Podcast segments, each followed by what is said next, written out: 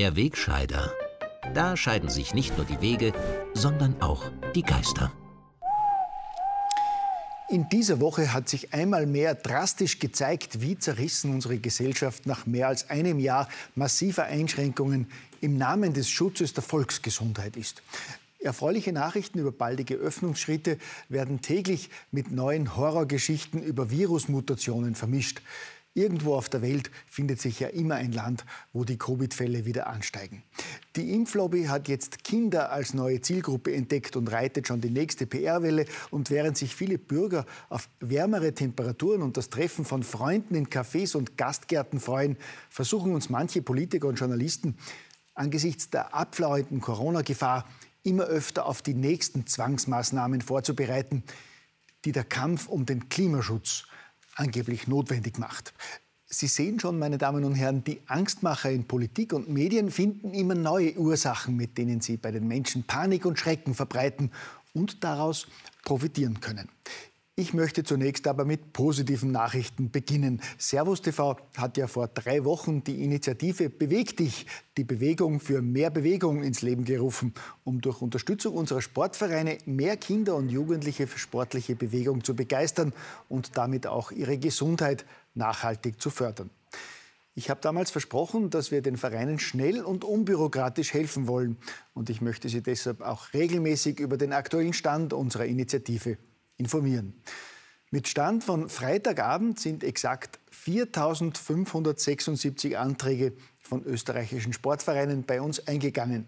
Und ich freue mich ganz besonders, dass meine fleißigen Kolleginnen und Kollegen in den knapp drei Wochen bereits 3.750 Anträge positiv erledigt haben und dass schon 4,5 Millionen Euro an diese Vereine überwiesen worden sind. Wer schnell hilft, hilft doppelt, sagt der Volksmund. Und es ist uns auch ein Anliegen, die Vereine dort zu unterstützen, wo fragwürdige Vorschriften verhindern, dass Kinder und Jugendliche mit Freude gemeinsam ihren Sport ausüben können. Denn nach wie vor machen Verbote und Vorschriften weltfremder Juristen und Politiker direkt oder indirekt in vielen Bereichen nahezu unmöglich, dass Schüler, die regelmäßig getestet werden und vormittags gemeinsam im Klassenzimmer sitzen, am Nachmittag gemeinsam Sport betreiben und damit ihr Immunsystem und ihre Gesundheit stärken können. Wie kontraproduktiv die skurrilen Einschränkungen des Gesundheitsministeriums sind, sieht man besonders drastisch etwa beim Schwimmen. Obwohl bekannt ist, dass in Österreich bei Kindern Ertrinken die zweithäufigste Todesursache ist, hat die Regierung diesen unglaublichen Missstand durch monatelange Lockdowns und Sperren noch massiv verschärft. Seit Oktober sind die Hallenbäder des Landes geschlossen. Deshalb können seit mehr als einem halben Jahr keine Schwimmkurse stattfinden. Das heißt, die Zahl der Nichtschwimmer nimmt durch die Einschränkungen drastisch zu. Laut Experten können bis zum Sommer in Österreich bis zu einer Million Menschen nicht schwimmen. Gleichzeitig fehlen der Wasserrettung mangels Ausbildung neue Mitarbeiter. Die zu befürchtenden Folgen bringt der Einsatzleiter der österreichischen Wasserrettung unverblümt auf den Punkt. Die Sorge ist sehr groß, dass es für uns heuer mehr zu tun gibt und sich vielleicht manchmal sogar die provokante Frage dann stellen wird, ein Kind, das heuer ertrinkt, weil es keinen Schwimmkurs gehabt hat, ist es dann an oder mit Corona gestorben? Ja, auch wenn die Worte des Wasserretters hart klingen, machen sie doch recht eindrucksvoll deutlich, welche furchtbaren Kollateralschäden die umstrittenen monatelangen Maßnahmen und Eingriffe angerichtet haben. Ich meine, ich bin ja doch immer wieder erstaunt, jetzt in manchen Medien auf einmal rührselige Geschichten über zerstörte Existenzen und andere Kollateralschäden der umstrittenen Corona-Maßnahmen zu sehen und zu lesen. Zumal ja dieselben Medien seit mehr als einem Jahr regierungstreu und kritiklos diese Maßnahmen gutheißen und jeden Kritiker als Corona-Leugner und rechtsextremen Verschwörer diffamieren.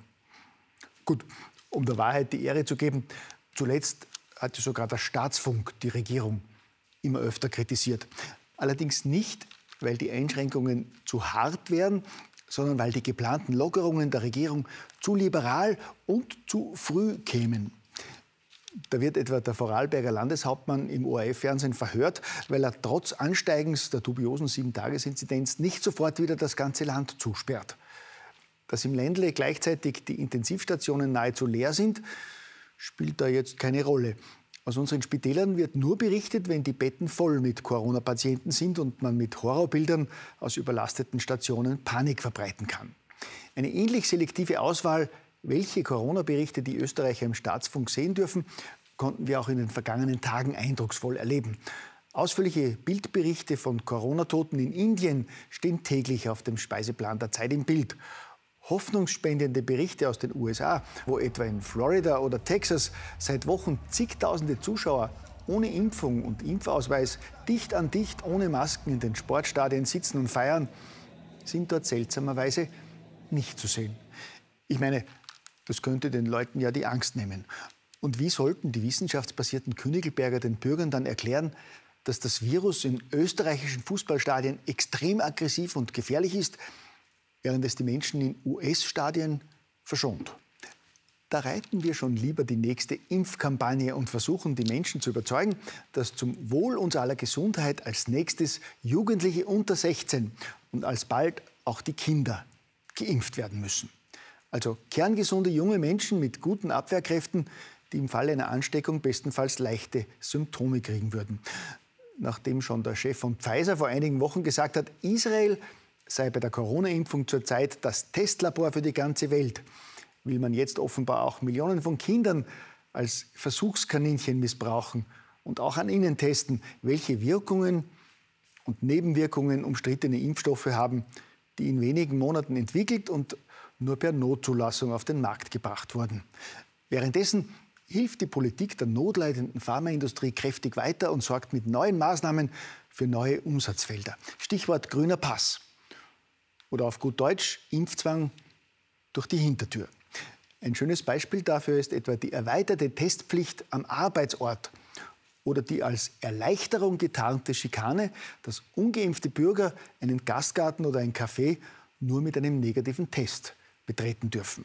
Das heißt, ab 19. Mai dürfen geimpfte Bürger, wie früher im normalen Leben, auf einen spontanen Café ins nächste Café gehen. Für ungeimpfte ist das leider nicht möglich. Mit derart perfiden Verboten will man ganz offensichtlich Ungeimpften das tägliche Leben so schwer wie möglich machen und sie damit weichklopfen, sich halt doch impfen zu lassen. Dass der beim grünen Pass eingesetzte QR-Code nicht fälschungssicher ist und leicht manipuliert werden kann, stört die Regierung ebenso wenig wie die massiven Bedenken von Datenschützern und Verfassungsexperten. Aber wenn es um das große Geschäft mit angeordneten Impfungen pardon, wenn es um die Volksgesundheit geht, sind halt Grundrechte nicht so wichtig, gell?